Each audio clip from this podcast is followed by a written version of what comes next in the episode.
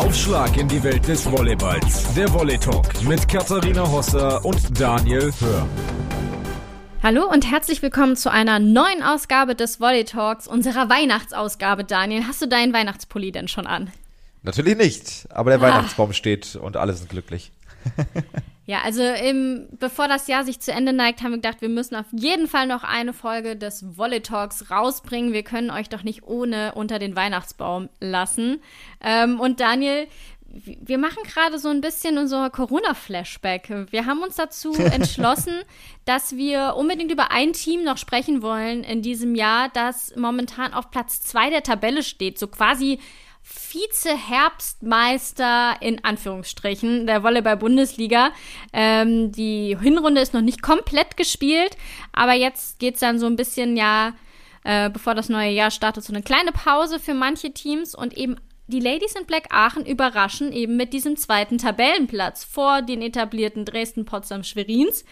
Und das, weil sie unfassbar stabil gespielt haben in dieser Saison. Und da haben wir gedacht, okay, das können wir nicht außen vor lassen. Wir müssen sozusagen einer Vize-Herbstmeisterin sprechen und sind da auf die Kapitänin Jana Franziska Poll gekommen. Ja, wir wissen, wir hatten Jana schon mal ähm, nachdem in Italien die Saison abgebrochen wurde und sie uns erzählt hat, wie unfassbar das mit dem Corona-Ausbruch in Italien war, haben wir schon gesprochen. Aber jetzt neue Vorzeichen. Sie ist ja seit zwei Jahren oder jetzt die zweite Saison wieder zurück bei Aachen und jetzt ist es Zeit, dass wir auch über diesen Erfolg und wieso es dazu kommt, dass niemand mitbekommen hat, dass sie auf einmal äh, von Tabellenplatz 2 drohen und alle Etablierten hinter sich lassen.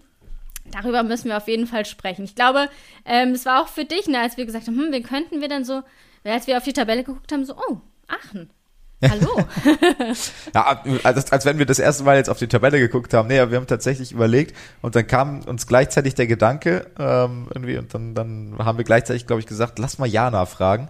Und ähm, auch wenn wir sie schon mal im Podcast zu Gast haben, die Themen sind dann doch ganz andere, die wir uns vorgenommen haben für dieses Gespräch und gehen ganz ab von dem damals aktuellen, ähm, auch äh, schockierenden Ereignissen letztendlich, gehen, gehen in eine ganz andere Richtung. Insofern quasi ein neuer Gast, wenn man so will. Ich denke, das lohnt sich. Ja, man kann ja mal ganz kurz so äh, skizzieren. Bei Aachen war einiges neu. Ähm, also Jana ist zu der Saison 2021 ähm, zu den Ladies in Black Aachen zurückgekehrt, nachdem er ihr Wechsel in dem Jahr zuvor geplatzt war.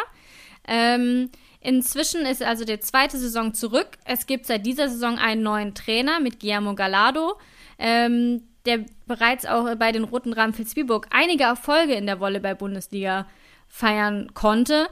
Ähm, und man so in dieser Saison einen kompletten Restart hatte. Also man hat in der Saison 2021 ja den Trainer ausgetauscht, dann hat der Co-Trainer übernommen und eben dieser Co-Trainer hat gesagt, okay, also ähm, Bart Jansen ich suche mir eine neue Aufgabe und also alles neu quasi bei den äh, Ladies in Black in Aachen. Und ähm, jetzt ist so ein bisschen das Überraschungsteam dieser Hinrunde. Und wenn man sich auch mal ähm, das anschaut, also letztes Jahr haben sie sich gerade so noch in die Playoffs gerettet, ähm, nach dieser verkorksten Saison. Ähm, sie haben gegen ähm, Konkurrenten ähm, immer gewonnen, nur gegen, sag ich mal, die großen Namen noch aus den alten Zeiten, Schwerin, Stuttgart, Dresden, haben sie in fünf Sätzen allerdings auch nur verloren. Gegen Suhl und Vilsbügel in fünf Sätzen äh, gewonnen. Und also nur der Vergleich mit Potsdam fehlt den Aachenerinnen momentan noch. Und das erklärt eben, warum sie zu Recht momentan auf Tabellenplatz 2 stehen. Mit 10 Spielen, 7 Siegen und 22 Punkten. Und ich würde sagen, Daniel, ähm, ich habe Aachen genug erklärt für alle, Let's die go. vielleicht nicht so dabei waren und freuen uns jetzt sehr auf das Interview mit Jana Franziska Poll, der Kapitänin der Ladies in Black in Aachen.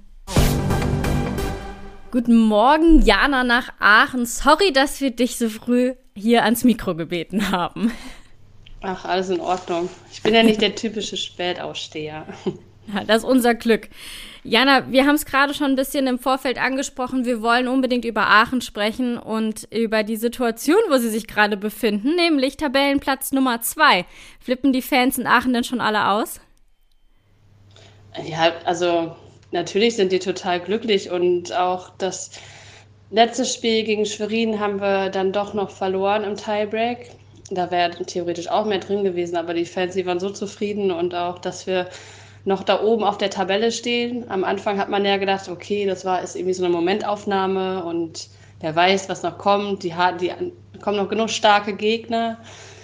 Ähm, und dann aber auch gegen die Gegner zu gewinnen, die halt eher unter uns stehen, dass wir dem Druck dann halt auch standgehalten haben und dann auch da performt haben und eigentlich auch immer drei Punkte geholt haben. Ja, ja, wir haben immer drei Punkte geholt gegen die Gegner, gegen die wir gewinnen mussten oder sollten. Und ja, irgendwie verrückt, weil ich glaube, dass ich mich erinnern kann, dass Aachen so lange noch nie da oben stand.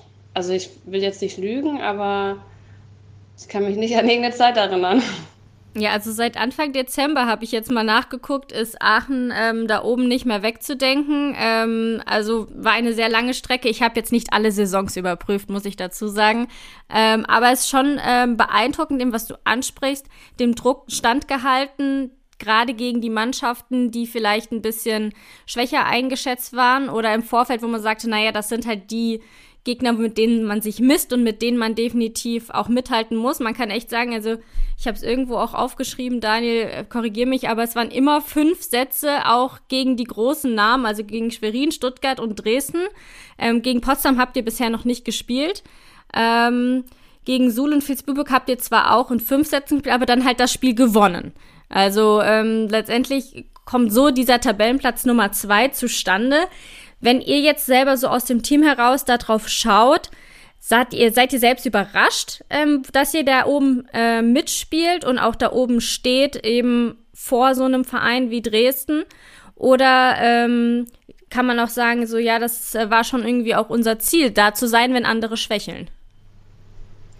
Also grundsätzlich, wenn ich, wenn du jetzt fragst, was das Team sagt. Viele spielen ja auch zum ersten Mal in der Bundesliga. Denen ist es vielleicht auch gar nicht so bewusst, dass das für Aachen gerade echt äh, ein Riesending ist, dass wir schon, schon so lange auf Platz zwei halten können. Ähm, und natürlich haben wir jetzt mit so einer neuen Mannschaft, mit einem neuen Trainer nicht gesagt, wir wollen ganz oben in der Tabelle stehen oder sehr weit oben. Wir haben den Fokus erstmal darauf gelegt, dass wir als Team funktionieren, dass wir uns finden und dass wir das Hauptziel ist sowieso erstmal die Playoffs zu erreichen, weil dann ist es, es ist am Ende auch egal, wo wir jetzt stehen. Wenn wir die Rückrunde total scheiße spielen, dann bringt uns das auch nichts mehr. Dann haben wir halt einen guten Puffer. Ähm, aber die Playoffs sind halt wichtig. Und ähm, ja, ich glaube, das, das war die Frage, oder? Habe ich irgendwas vergessen? Müsste die Frage gewesen sein, ja. Ähm, ähm, jetzt schaut man natürlich drauf und du sagst, es ist jetzt äh, den, den ausländischen Spielern vielleicht auch gar nicht so bewusst, dass es äh, eine neue und vielleicht auch außergewöhnliche Situation in Aachen ist. Dann stelle ich mir natürlich auch die Frage, wie nachhaltig ist das vielleicht auch ähm, oder andersrum ist man vielleicht auch gerade Nutznießer davon, dass Dresden, Schwerin so ein bisschen auch so ein Rebuild, wie man im US-Sport jetzt sagen würde, gerade durchmachen und man davon auch profitiert. Ich glaube, dass unser Glück auch einfach ist, dass wir uns auch gar nicht so sehr auf jetzt die Tabelle konzentrieren oder auf die anderen Gegner. Weil, wie du vorhin halt auch fragtest, wie, wie sieht die Mannschaft das, dass wir da oben stehen? Ich glaube, wir sind einfach total glücklich, dass es läuft, dass, dass wir gewinnen. Und ob wir dann auf zwei, drei, vier oder fünf oder weiter unten sind, das ist ja auch immer abhängig, wie du sagst, von den, von den anderen Mannschaften, wie die gerade performen. Und ja, wenn man mal auf die Mannschaft schaut, du hast es angesprochen, also so vor der Saison waren, glaube ich, drei Spielerinnen klar, ähm, Leonie Schwertmann, Anni Cäsar und du, äh, dass die bleiben. Danach kam viel Neues, ähm, der Trainer hat gewechselt. Ähm, also es gab wirklich so einen riesen Umbruch. Ist das vielleicht auch die Stärke, dass es man so eine Unbekümmertheit einfach in der Mannschaft hat, zu sagen, okay, wir sind komplett neu zusammengewürfelt, schauen wir mal, was so geht? Oder wo würdest du dieses Jahr die Stärke bei, bei euch sehen? Am Ende ist es ja egal, ob du neu zusammengewürfelt bist oder nicht.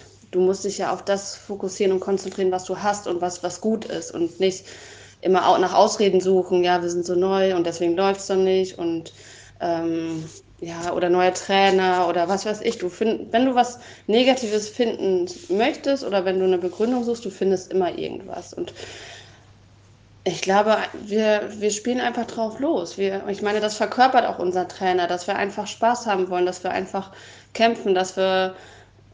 Er legt nicht total viel Wert auf Top-Qualität oder die beste Technik.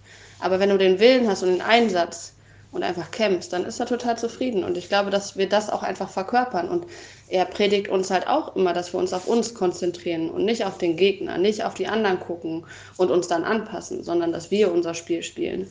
Und ich glaube, das ist halt auch was, was so in uns äh, integriert hat oder mir fehlt das Wort, ähm, eingeflößt hat, dass wir das halt auch wirklich verkörpern, was er lebt.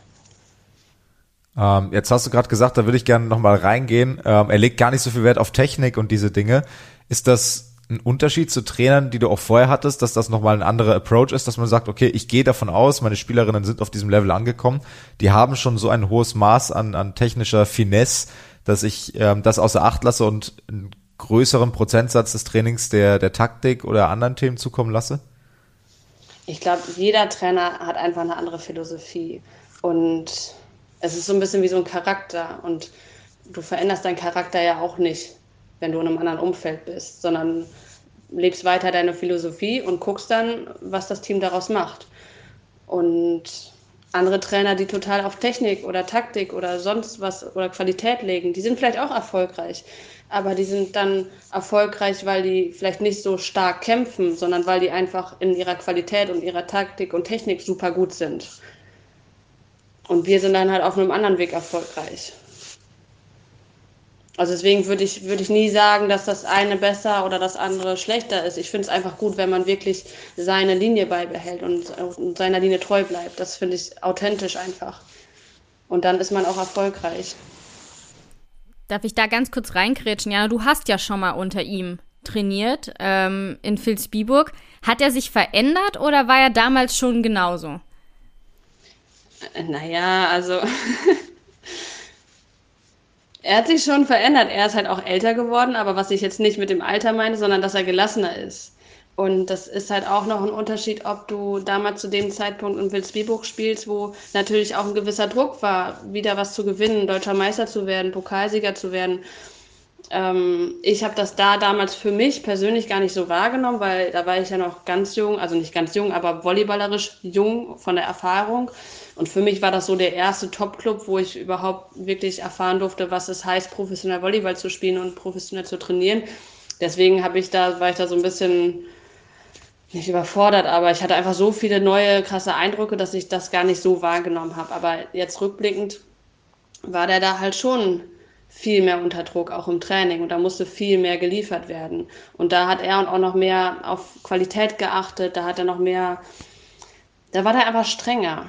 Und vielleicht dieses Alter, was jetzt kommt, ist erst vielleicht gelassener geworden dadurch und auch, dass Aachen auch einfach eher ein Verein ist, der einfach Spaß haben möchte am Sport, der das dem Publikum vermitteln möchte.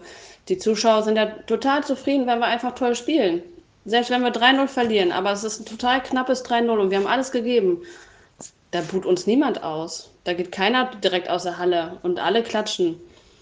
Und ähm, ja, das ist halt, dann auch der Unterschied, dass er dann hier auch den Druck vielleicht gar nicht spürt und zudem durch das Alter noch ein bisschen gelassener ist.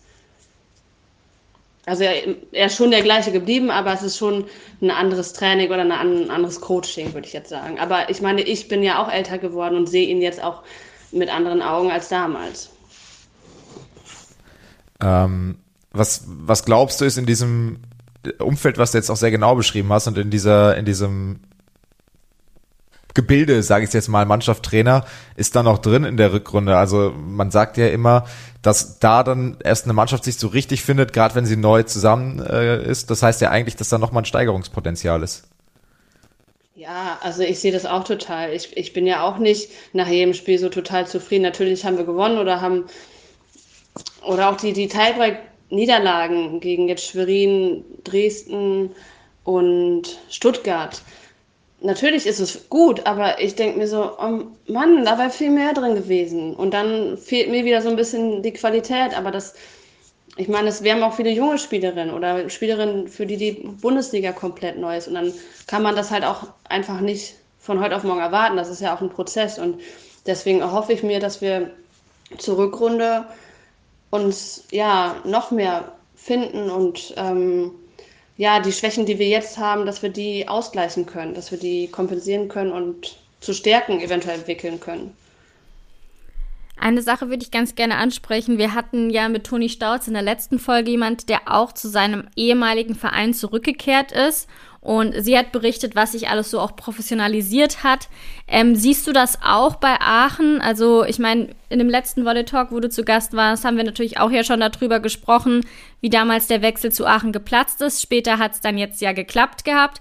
Ähm, Merkst du auch so, dass sich das Umfeld mit äh, der Geschäftsführer hatte sich ja auch gewechselt, dass sich das alles auch jetzt in eine andere Richtung entwickelt? Das fand ich bei, bei Toni ganz spannend, wie sie so gemeint hat, so im Vergleich zu meiner ersten Station bei Erfurt und zu jetzt ist es so ganz unterschiedlich. Wie nimmst du das wahr? Ja, ich meine, ich bin ja gegangen oder ich bin damals 2008 hierher gekommen und dann 2012 gegangen. Das ist ja, das ist ja zehn Jahre her teilweise mehr, je nachdem, ob man jetzt 2008 oder 2012 nimmt. Aber natürlich, also wenn der Club sich nicht weiterentwickelt hätte, dann wäre er nicht mehr hier und dann wäre er jetzt nicht auf Platz zwei. Also das ist ähm, ja offensichtlich. Und da ist auch viel passiert und ja, aber dennoch fehlt immer noch die Halle. das ist halt auch ein Schmerzpunkt irgendwie, weil jeder kriegt es irgendwie hin und Aachen kommt weiter, weiter, weiter. Und ja, das ist halt irgendwie schade, ja, dass das halt noch so ein bisschen fehlt. Aber manchmal sind einem auch die Hände gebunden. Aber trotzdem ist es beeindruckend, wie viel sich doch getan hat und wie professioneller das geworden ist. Ich meine, damals bin ich mit dem Bus zum Training gefahren und hatte nur ein Busticket und wir hatten von 8 bis 10 Uhr abends Training. Also, das sind ja Zeiten, das, das kannst du gar nicht mehr dran denken. Halle ist ein gutes Stichwort, Jana. Das hat mir tatsächlich auch aufgeschrieben. Ich weiß nicht, inwieweit du da involviert bist. Wir blicken nicht mehr ganz durch, ehrlich gesagt. Also es war, gab ja mal die Nachricht, ähm, ihr müsst äh, diese Saison schon äh, aus der Halle raus, weil es ähm, Sanierungsmaßnahmen gibt. Dann waren andere Hallen im Gespräch, wo man spielen könnte. Jetzt spielt ihr trotzdem weiterhin in der Halle an der Neuköllner Straße. Ähm, und man wartet so ein bisschen darauf, so jetzt kriegt Aachen mal eine neue Halle. Äh, aber selbst Lüneburg ist ja vorher fertig geworden mit seiner neuen Halle. Kannst du uns da mal ein bisschen mitnehmen? Wie ist da der Stand? Ist der Plan noch, dass die Ladies in Black eine neue Halle bekommen? Oder wird jetzt doch Neuköllner Straße irgendwie saniert? Also wir wissen es nicht mehr. Ja, da fragst du auch die falsche, ehrlich gesagt. Also die Sanierungsarbeiten, die waren aber tatsächlich schon letzte Saison. Wir haben ja die letzte Saison, die ganze Vorbereitung nicht in der Halle trainieren können und waren quasi mit dem letzten Training vor dem ersten Spieltag war unser erstes Training in der, in der Spielhalle in der Neuköllner Straße. Also da wurde das alles schon saniert und äh, ja, ehrlich gesagt, ich frage einfach gar nicht mehr nach. Also ich weiß es auch nicht. Es war ist immer so, es gibt Pläne und hier wieder ein Plan, da wieder ein Plan, aber die Umsetzung daran scheitert es dann halt. Wenn du ja. sagst, wenn du sagst, du fragst gar nicht mehr nach, ähm, das war jetzt auch so ein Thema, ähm, sei es bei Toni Stauz, äh, sei es bei anderen, die ähm, ein bisschen äh, Zeit jetzt schon auf dem Volleyballbuckel haben, sag ich mal, und die dann auch bei einem Verein sind, entweder wo sie zurückgekehrt sind oder wo sie schon lange sind. Jochen Schöps hat das auch gesagt, beispielsweise im letzten Jahr, dass sie sich auch operativ Stück für Stück im Verein einbringen wollen. Heißt das dann, dass du das bei Aachen nicht forcierst, sprich, dass du keine Karriere nach der Karriere im Verein oder im Volleyball forcierst und dann ähm, dementsprechend auch nicht sagst, okay, ich, ich bin jetzt aktiv im operativen Geschäft auch drin als angehende Teammanagerin, whatever? Nee, das ist nicht der Plan. Also ich habe es jetzt, ja, ich habe da mir da noch nicht so großartige Gedanken drüber gemacht, aber ich habe ja auch meine normale Berufsausbildung als Heilerziehungspflegerin und sehe mich dann eher da wieder arbeiten. Ähm, aber ja, wer weiß, also keine Ahnung. Wie gesagt, ich habe mir darüber noch keine Gedanken gemacht. Das ist jetzt nicht mein Hauptziel, aber wie gesagt, wer weiß, was kommt und ja. Ich meine, Mareike hat es ja vorgemacht. Mareike ist ja genau den Weg gegangen. Und für sie ist es der richtige Weg. Aber es ist ja vielleicht auch nicht für, für jeden Sportler oder Sportlerin der richtige Weg. Also das ist ja total individuell.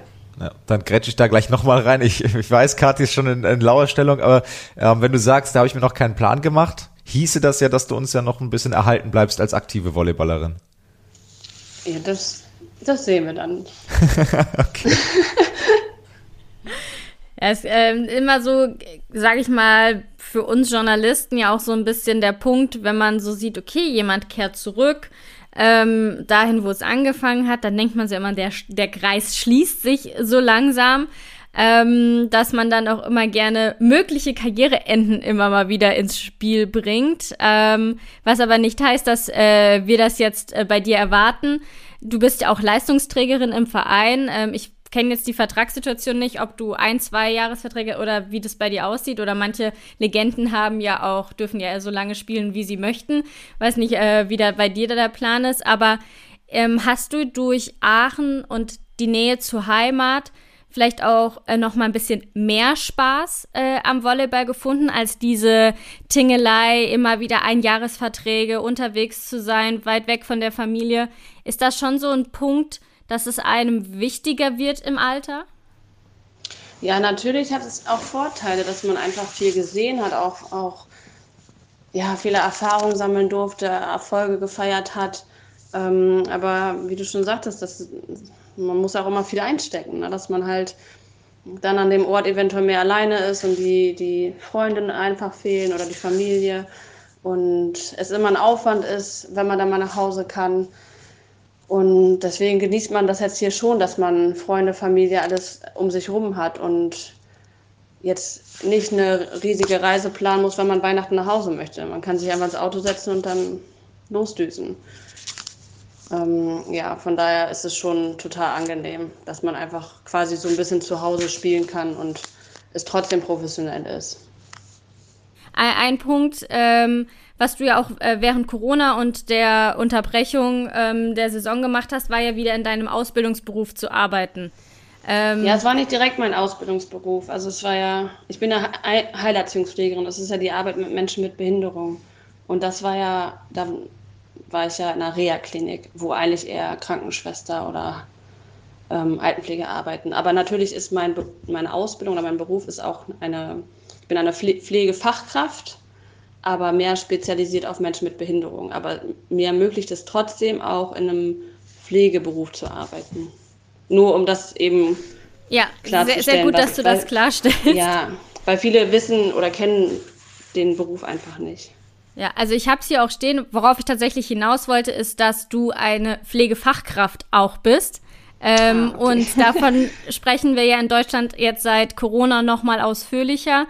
Ähm, da hätte ich gern, hätte es mich mal interessiert, wie du das siehst. Ähm, Wertschätzung ähm, haben wir ganz oft das Problem, Beispiel auch bei den kleineren Sportarten, die nicht so im Fokus stehen wie Fußball, dass man sehr um Wertschätzung kämpft. Das Gleiche hat man ähm, bei Berufen wie eben den Pflegefachkräften, wo einem erst durch so eine Pandemie mal auffällt, so hups, ähm, das haben wir alles so ein bisschen vernachlässigt. Ähm, wie du das siehst, ähm, auch so für die Zukunft, weil du sagst ja, ich möchte schon gerne wieder in meinem Beruf später auch arbeiten, wenn ich mit meiner Volleyballkarriere irgendwann mal durch bin. Also du bist noch nicht komplett abgeschreckt. Na, nicht abgeschreckt, ein bisschen schon. Also zum Thema Wertschätzung ist es so, dass man die Wertschätzung schon bekommt, aber mehr von den Patienten oder von dem Klienten und nicht von dem Arbeitgeber oder ne? So. Oder vom Lohn. Das ist halt auch nicht keine wirkliche Wertschätzung das es ist einfach nicht attraktiv und also deswegen zieht mich jetzt nicht so viel dahin unbedingt wieder zurück in den Job, weil es halt gerade auch nicht attraktiv genug ist, weil du durch den Personalmangel, dann durch den geringen Lohn, du hast einfach dann nicht wirklich Zeit, dich mit dem Patienten oder mit dem Menschen mit Behinderung wirklich zu beschäftigen ähm, und machst dann einfach nur das Nötigste und der Sinn dahinter ist ja auch noch so ein bisschen, denjenigen zu fördern in dem, was er noch kann, dass er sich vielleicht versucht, selber zu waschen oder selber die Zähne zu putzen und dass nicht ich das mache. Aber dafür brauchst du halt die Zeit und das frustriert dann oft, weil du willst ja auch jedem gerecht werden, aber du möchtest den Leuten nicht nur gerecht werden, sondern möchtest die halt auch noch in einem gewissen Maße fördern und so ein bisschen auch anschubsen. So, nee, das kannst du selber. Und Dafür ist dann wieder keine Zeit. Aber den Job habe ich ja eigentlich nicht gemacht, um nur satt und sauber zu machen und um keine Zeit für kurze Smalltalks zu haben mit den Patienten, weil genau das brauchen die. Und das, die paar Wörter, die du extra gibst oder die paar Minuten, die du den Patienten extra geben kannst, das bedeutet denen so viel und dann kriegst du auch ganz viel zurück. Und das ist so frustrierend. Also, ja. Ist das nicht auch diese, in Anführungsstrichen, Perversion dieser Situation, dass man diesen Beruf ja dann oder einen Pflegeberuf eigentlich ergreift aus einem, aus einem Willen, Menschen zu helfen. Und da geht es dann nicht darum, irgendwelche Nummern abzuarbeiten, sondern tatsächlich wirklich Menschen zu helfen, mit Menschen zu arbeiten. Ähm, gleichzeitig in dem Wissen, dass, dass ein Mangel an diesen Fachkräften besteht, dass diese, dieser Grund, weshalb man diesen Job eigentlich ergreift, dass das Mensch, das Ganze irgendwie menschlich zu machen, ähm, in den wenigsten Fällen erfüllt werden kann aufgrund dieses Mangels und man eben dann doch im Takt arbeiten muss, was ja viele ja, auch enorm frustriert. Ja, und total konträr. Ich meine, ich habe die Ausbildung gemacht, habe so viele uh, Übungen oder was man alles machen kann und war so total, ja, yeah, jetzt geht's los und dann komme ich im, im Beruf an und denke so, hä? Also leben die das hier irgendwie anders als da, wo ich das gelernt habe? Das habe ich so gar nicht verstanden. Und wenn man jetzt so ein bisschen in die Zukunft blickt, wenn ich wieder arbeiten sollte, kommt schon der Gedanke hoch, ob ich die Wahl habe, dass ich mir vielleicht einen Arbeitgeber aussuche, der wirklich darauf achtet, dass die Patienten oder die Menschen mit Behinderungen halt gut versorgt sind, dass halt kein Personalmangel herrscht. Aber ja, ob ich die Wahl habe, weiß ich nicht. Aber am liebsten würde ich mir das halt schon aussuchen, dass ich halt irgendwo arbeite, wo, wo ich weiß, ich kann wirklich so arbeiten, wie ich möchte. Ja. Wie sehr frustriert das und macht man dann auch Alternativpläne dazu? weil das ja jetzt auch ein Thema ist, was viele Pflegefachkräfte auch beschäftigt, dass, dass immer mehr sagen, ich kann das nicht mehr. Na, ich weiß jetzt nicht, also ich mache gerade keine Alternativpläne. Das Problem ist dann, ich weiß nur, dass halt auch viele wirklich dann sagen, ja, ich kann nicht mehr, ich höre auf, ich mache was anderes. Wenn du jetzt zum Beispiel sagst, um mehr Geld zu verdienen, machst du eine Weiterbildung oder ne, dass du höher qualifiziert bist, ist es halt schon so, dann bist du für viele schon zu teuer dann stellen die dich erst gar nicht mehr ein. Und es ist auch problematisch, wenn du dann halt irgendwo arbeitest, hast aber die ganze Zeit Kollegen um dich rum, die halt nicht so qualifiziert sind oder die einfach nicht so arbeiten wie du, die da nicht dieses Herzblut drin haben und das schmerzt auch. Also, dass man halt dann wieder von den Patienten erfährt, wie schlecht die von deinen Kollegen behandelt worden sind. Und das ist auch hart. Das ist gar nicht dass es irgendwie nur dieses fehlende Geld ist oder die fehlende Wertschätzung, auch einfach, dass, dass es halt Kollegen gibt, die dann aus Personalmangel eingestellt worden ist, weil, weil keiner mehr da ist, die vielleicht nur ein Pflegehelfer sind und das vielleicht einfach nur machen, weil, ja, keine Ahnung, auf den anderen Scheiß hatte ich keinen Bock, ich weiß es nicht, ne? was deren Motivation ist, das frage ich mich halt auch manchmal. Warum ist der überhaupt in der Pflege, wenn der die meiste Zeit an der Kaffeemaschine hängt und sich gar nicht wirklich um die Patienten kümmert und und da mit Herzblut dran ist. Und das, das, das ist für mich persönlich auch ganz schwer zu ertragen. Und wenn das dann so Alteingesessene sind, die das schon seit 20 Jahren machen, da kann ich als Jungspund oder als motivierte Mitarbeiterin da auch nicht viel bewegen. Da stoße ich auf Granit. Und das darf man halt auch nicht, also nicht vergessen, dass sowas auch nicht kaputt macht, aber das macht auch was mit dir das frustriert halt auch, weil du, du schwimmst da irgendwie gefühlt alleine gegen den Strom oder mit so ein paar vereinzelten, vereinzelte Mitarbeiter. Abschließend vielleicht zu dem Blog ähm, wird es eh schwierig, den Übergang zu finden, noch, zum, noch mal zu einem sportlichen Thema. Aber in der Zeit, wo du dann an der Reha-Klinik gearbeitet hast, ähm, ist denn dir da für diese Entscheidung Wertschätzung entgegengebracht worden, zu sehen, eine Profisportlerin, die halt eben gerade nicht ihren eigentlichen Beruf ausüben kann, ähm, und die Qualifikation hat, die ähm, kommt oder ähm, also du wolltest jetzt bestimmt, hast es ja nicht gemacht, um danach irgendwie einen Orden verliehen zu bekommen, aber du hast es ja aus einer Motivation heraus gemacht. Ähm, aber wie würde mich mal interessieren, wie das aufgenommen wurde, als du gesagt hast, du gehst den Schritt.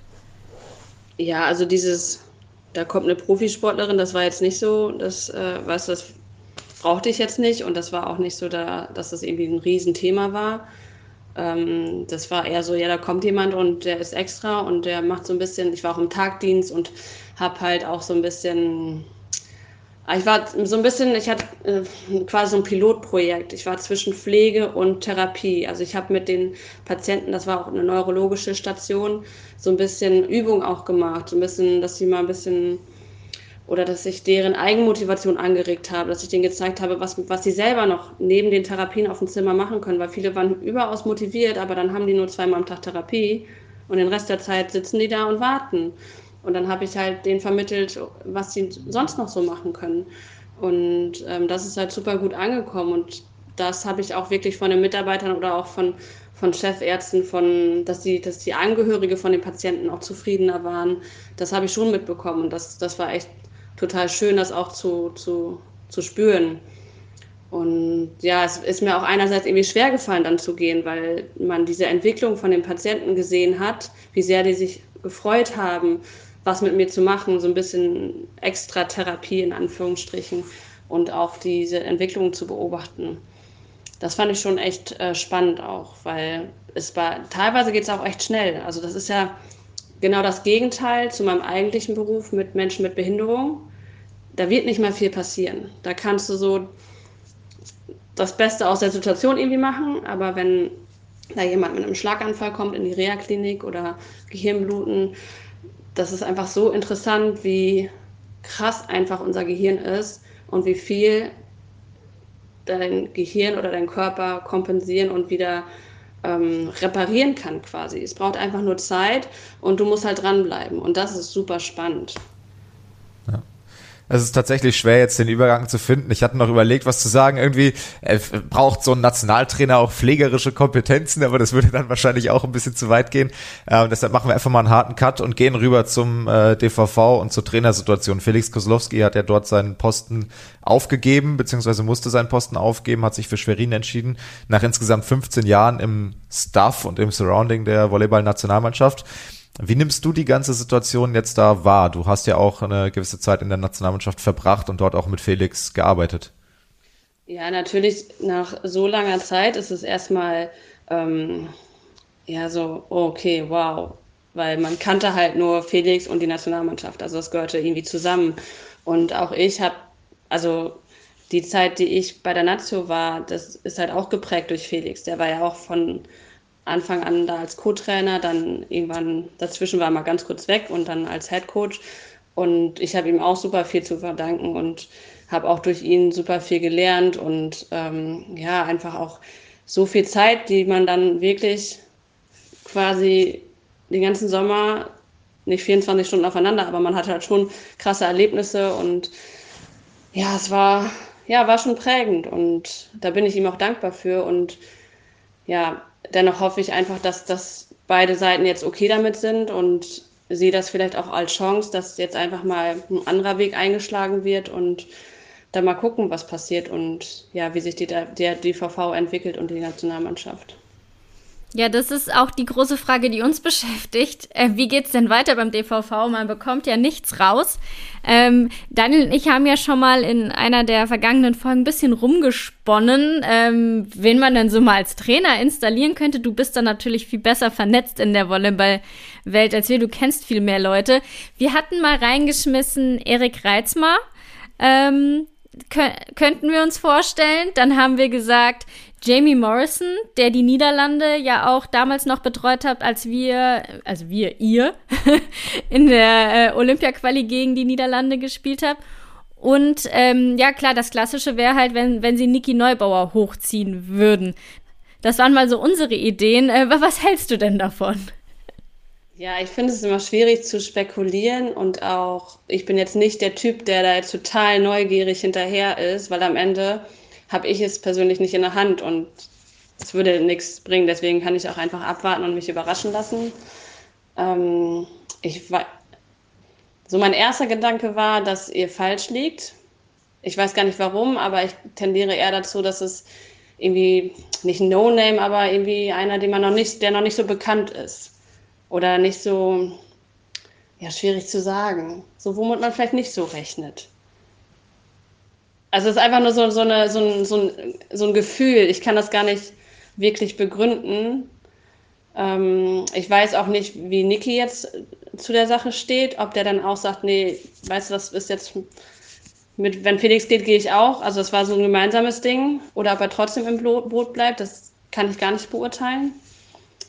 Ähm, oder ob er das, das halt übernimmt. Ähm, ja, ich finde es auch irgendwie spannend.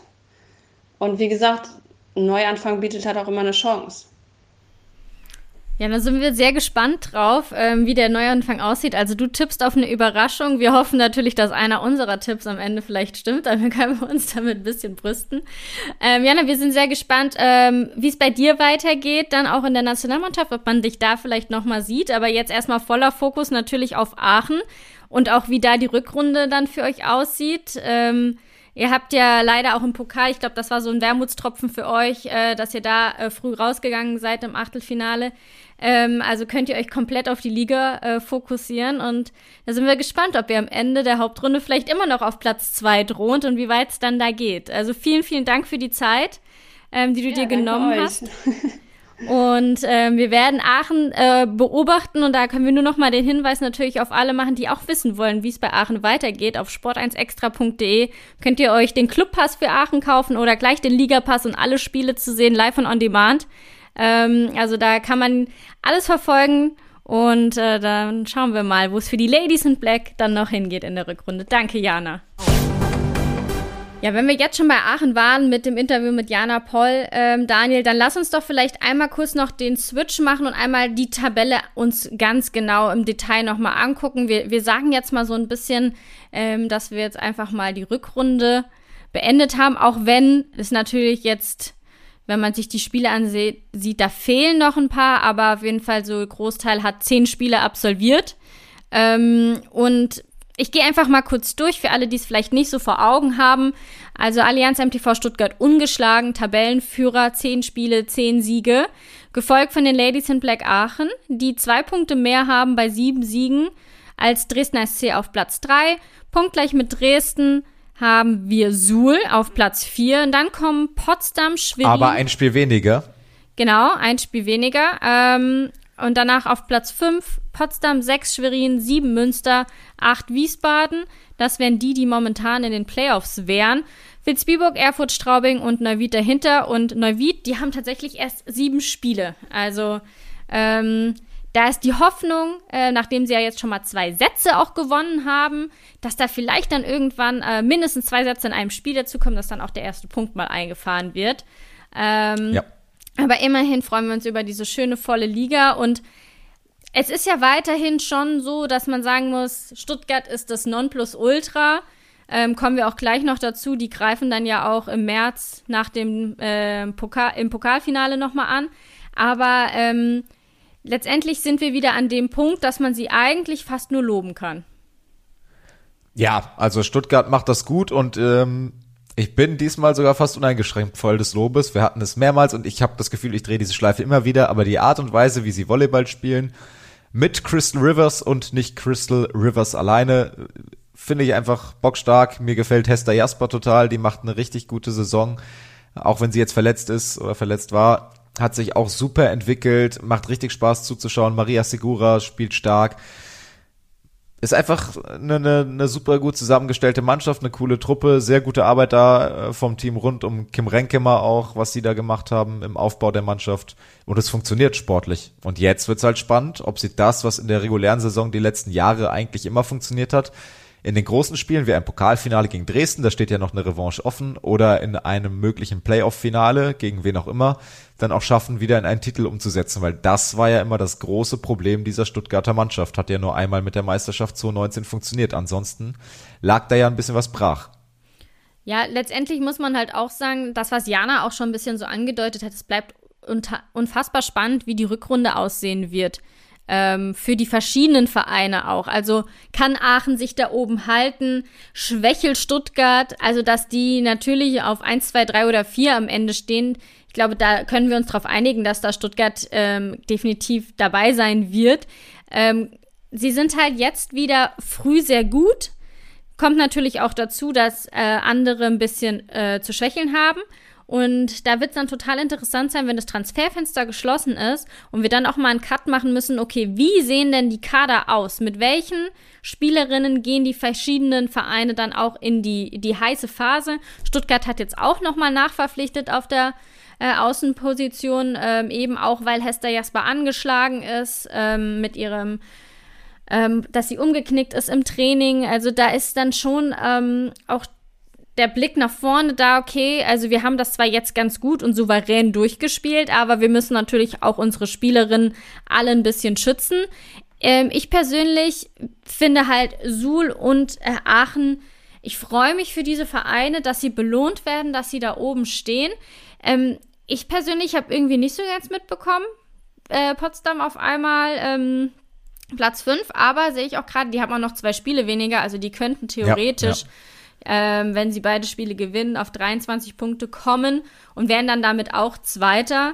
Ähm, aber ähm, wir haben es ja gesehen, es war, glaube ich, das TV-Spiel, ne? Gegen, gegen Münster. Genau, gegen Münster, genau. Das setzt sich ja letztendlich so einfach zusammen. Zwei Niederlagen haben sie, einmal Stuttgart und einmal eben die überraschende TV-Niederlage gegen Münster. Aber mit zwei Siegen, potenziell mit zwei glatten Siegen, hätten sie 23 Punkte und wären wieder auf zwei. Also. Hast das du mir gut nacherzählt. Sehr gut. Ja. hast du, habe ich dir angesehen, dass du gerade nachgeschaut hast. Ähm, das man, ist eine Lüge. wenn man dann dagegen sieht, ähm, Münster, die ja, als wir mit Lisa Thomsen den Volley Talk gemacht haben, ähm, noch von oben gegrüßt haben, ähm, die sind so ein bisschen äh, in der Realität, sage ich jetzt mal, angekommen. Ähm, großes Verletzungspech auch. Ähm, die Libera fällt ja auch aus. Aber wenn man sich jetzt vielleicht mal den Part da unten anguckt mit Münster, Wiesbaden, Vilsbiburg, Erfurt, Straubing, ähm, ich finde es dann schon irgendwie ähm, überraschend, wie viel Abstand letztendlich Erfurt und Straubing dann schon haben zu den anderen Vereinen, sprich dann auch zu den Playoffs. Also ähm, ich glaube, dass da tatsächlich es eher sich unter denen ausmacht und Straubing und Erfurt ähm, auch in der Rückrunde so ihre Probleme haben werden. Ja, also gut, bei Straubing ist das in Anführungsstrichen relativ einfach zu erklären. Die haben ja schon einen Aderlass von wichtigen Spielerinnen gehabt aus der vergangenen Saison wenn man sich da anschaut, ähm, wer gegangen ist, natürlich erstmal mit Benedikt Frank, der Trainer, äh, der nach Wiesbaden gegangen ist, aber es ist eine Anne Hölzig gegangen, die eine sehr wichtige Rolle gespielt hat dort.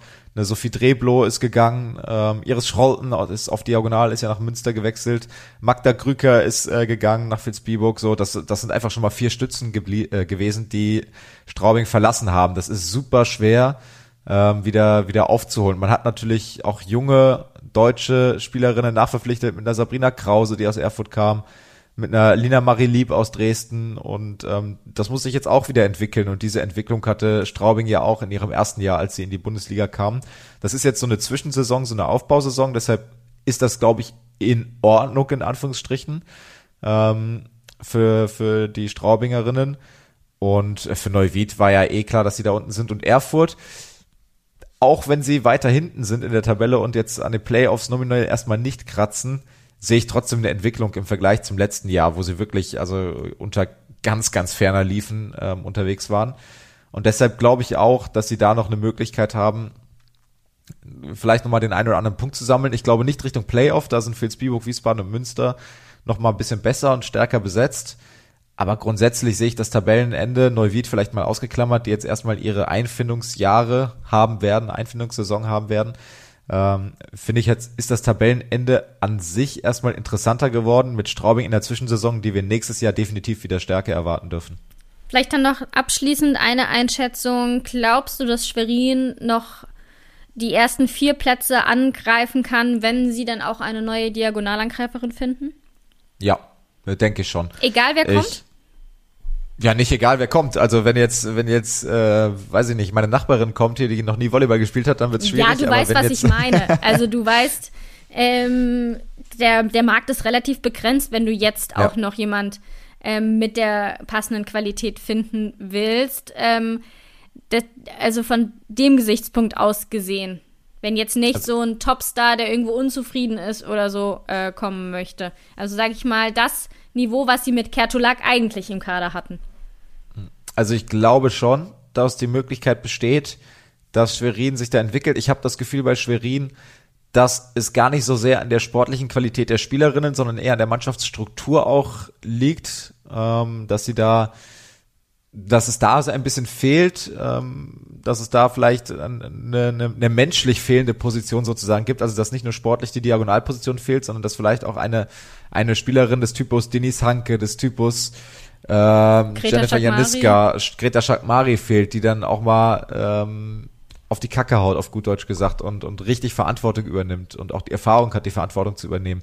Weil da natürlich entweder sehr junge Spielerinnen in der Verantwortung sind, wie eine Lina Alsmeier, oder halt Spielerinnen, die vielleicht etwas älter und erfahrener sind, aber die noch nicht auf diesem Niveau gespielt haben vorher und noch nicht mit diesem Druck und Erwartungshaltung gespielt haben. Und das macht es ein bisschen kompliziert. Und deshalb habe ich das Gefühl, dass da Potenzial brach liegt. Und das kann man jetzt natürlich versuchen, auf der Diagonalposition mit einer Spielerin zu lösen, indem man versucht, eine erfahrene Spielerin zu holen, die, zu holen, die gleichzeitig sportlich auch weiterhilft. Wenn man dann diese Lücke im doppelten Sinne so ein bisschen schließt. Und wenn das gelingt, dann ist Schwerin für mich auch ein Kandidat, weil sie die Qualität haben. Die dann sind nur drei Punkte hinter Potsdam mit einem Spiel mehr. Sie sind ähm, hinter Suhl. Ähm, da ist aber auch noch sehr viel Potenzial in der Rückrunde, das aufzuholen und vielleicht auch Richtung Aachen sehe ich schon Möglichkeiten, dass sie in die Top 4 kommen. Auch Dresden ist ja nicht so konstant in ihrer Mannschaftszusammenstellung, dass man sich da nicht vorstellen kann, dass da nochmal ein Loch kommt, weil es eben sehr viele junge Spielerinnen sind, die einen hervorragenden Job machen, aber wo es nicht überraschend wäre, wenn man sagt, okay, die brechen jetzt vielleicht nochmal ein oder können es nicht konstant durchziehen, was völlig normal wäre. Ähm, insofern traue ich ihnen das schon zu, wird aber nicht leicht und es hängt viel an, an, an glaube ich, der Persönlichkeit dieses Teams. Und deshalb Maggie Kosuch, Leute, ich hab's gesagt. ich glaube, das wird nicht passieren. Wenn man auf nicht, ihrem ja. Instagram-Kanal folgt, ich glaube, die fühlt sich ganz wohl im winterlichen Italien. Ähm, ja. Aber dann machen wir doch mal einen Haken drunter unter diese super spannende, ich nenne sie jetzt einfach mal Hinrunde, auch wenn ja. ähm, es jetzt noch nicht überall äh, der Fall ist. Es hat sehr, sehr, sehr viel offenbart wie es tatsächlich so um auch die Vereine steht, ähm, die jetzt dann auch teilweise für Überraschungen gesorgt haben, wie eben Aachen im positiven Sinne, aber auch ganz ehrlich, also Schwerin, ähm, klar schon so ein bisschen bisher die Enttäuschung. Da wird es spannend zu sehen, wie das so in der zweiten Hälfte dann weitergeht. Ähm, lass uns mal noch auf ein Event vorausblicken, wo jetzt die Finalisten feststehen und das ist das DVV-Pokalfinale. Und ähm, wir können es alle, glaube ich, kaum erwarten. Es heißt wieder Dresden gegen Stuttgart. Ähm, Dresden in einem unfassbar knappen Match gegen Potsdam durchgesetzt. Ähm, und Stuttgart in souveräner Manier, muss man sagen, gegen Münster nur im dritten Satz ein bisschen gewackelt. Ähm, was erwartest du dir von diesem Pokalfinale? Ich erwarte mir einen Charaktertest letztendlich für diese Stuttgarter Mannschaft, weil genau das jetzt wieder eintritt, dass sie wirklich in der Pflicht sind, dieses Spiel zu gewinnen und äh, nicht nur einfach generell die beste Mannschaft zu sein. Wir haben es gehabt 2019, da haben sie gegen Stuttgart verloren. Wir haben es gehabt 2020, äh, gegen Stuttgart, gegen Schwerin haben sie da verloren. Wir haben es gehabt 2020, da haben sie verloren gegen Dresden im Pokalfinale. Es wird mal wieder Zeit für dieses Team und vor allem für dieses Team um Crystal Rivers. Ich glaube, äh, Crystal hat diesen Pokal noch nie gewonnen, ähm, in, seit sie in Deutschland ist. Das ist schon ein Wermutstropfen, würde ich mal sagen. Und ähm, die Teams, gegen die Stuttgart gespielt hat, haben es dann auch immer geschafft, eben sie in den Griff zu kriegen. Da bin ich gespannt, ob das jetzt wieder gelingt. Und die Ausgangslage ist ja tatsächlich auch wieder ähnlich letztendlich zum Jahr davor. Dresden in einer Saison, wo man sagt, eine vermeintliche Übergangssaison mit jungen Spielerinnen. Im letzten Jahr waren es dann Sarah Straube, Monique Stubbe und ähm, Emma Zyris, die dem Spiel extrem ihren Stempel aufgedrückt haben sind das dieses Jahr die Julia Wessers und ja immer noch die Straubes und Stubbes dieser Welt, die dann dort, ähm, dort äh, Verantwortung übernehmen und Stuttgart ein Schnippchen schlagen. Mit äh, einem Alex Weibel, der gegen Crystal Rivers in den letzten Jahren immer gut ausgesehen hat und gegen Stuttgart immer gut ausgesehen hat. Wird spannend. Stuttgart ganz klarer Favorit. Dresden kann aus der Außenseiterrolle wieder agieren und schauen, was sie machen. Und dann ähm, ist es ein Charaktertest letztendlich für diese Mannschaft aus Stuttgart, die das gewinnen muss letztendlich. Was ich jetzt nicht verstanden habe, das habe ich extra nachgeguckt. Sie haben ja Tara Caesar, glaube ich, äh, wenn ich mich jetzt, äh, also Tiara vielleicht, man weiß es nicht, ähm, ähm, hat sich, wurde verpflichtet vor dem Pokalspiel, stand nicht auf dem Spielberichtsbogen. Da bin ich ja wieder bei meiner geliebten ähm, Die Superregel. Superregel, dass ähm, in so, wenn man nicht eingesetzt wurde im einen der vorherigen Pokalspiele, auch nicht spielberechtigt ist für das Pokalfinale. So ja. war es doch. Ähm, ähm, würde ja bedeuten, also die würde ähm, da dann außen vor sein im März. Das wäre laut den Regularien, da wird ja immer so ein bisschen dran rumgewerkelt und gebastelt, in Anführungsstrichen, dass dieses, dass dieses Regelwerk dahingehend verändert wird, dass eben aufgrund besonderer Umstände das nicht so ist weiß man natürlich nicht, ob diese besonderen Umstände eintreten werden ähm, im März kommenden Jahres. ich, ich weiß nicht, welche Gründe das hat, ähm, ehrlicherweise. Also das, das kann natürlich auch sein, dass das Gründe hatte, dass das noch eine gewisse, weiß ich nicht, Quarantänezeit oder dass irgendwas noch hat vor, ein, vorbeigehen müssen oder dass noch gewisse Formalien nicht geklärt waren. Formalien, Formalia. Ähm, Formalitäten, so ist es richtig, Formalitäten geklärt werden mussten, äh, bevor sie einsatzfähig dann war. Insofern schwieriges Thema, das, das endgültig zu bewerten letztendlich. Aber ja, laut der Regel wäre sie nicht einsatzberechtigt im Pokalfinale. Also ich habe auch noch mal in der Pressemitteilung nachgelesen, da stand jetzt auch nichts von, sie kommt erst dann im Januar oder sowas. Ähm, von daher auf jeden Fall spannend, dann wie dann die Personallage aussieht. Hoffentlich dann auch äh, alle sonst fit bei Stuttgart, sodass wir dann wirklich die allerbesten Spielerinnen dann im Pokalfinale sehen werden zwischen Dresden und Stuttgart. Und damit, Daniel, sind wir schon wieder am Ende der aktuellen Folge des Volley Talks. Yes. Und ich kann mich nur bedanken bei dir, bei Ihnen, lieben, liebe Zuhörer, bei euch, liebe Zuhörer, je nachdem, wer uns gerade zuhört, für dieses Jahr. Ähm, wir hoffen, dass wir mit unseren Gesprächen euch alle ein bisschen weiter eintauchen lassen konnten in dieses schöne Thema Volleyball.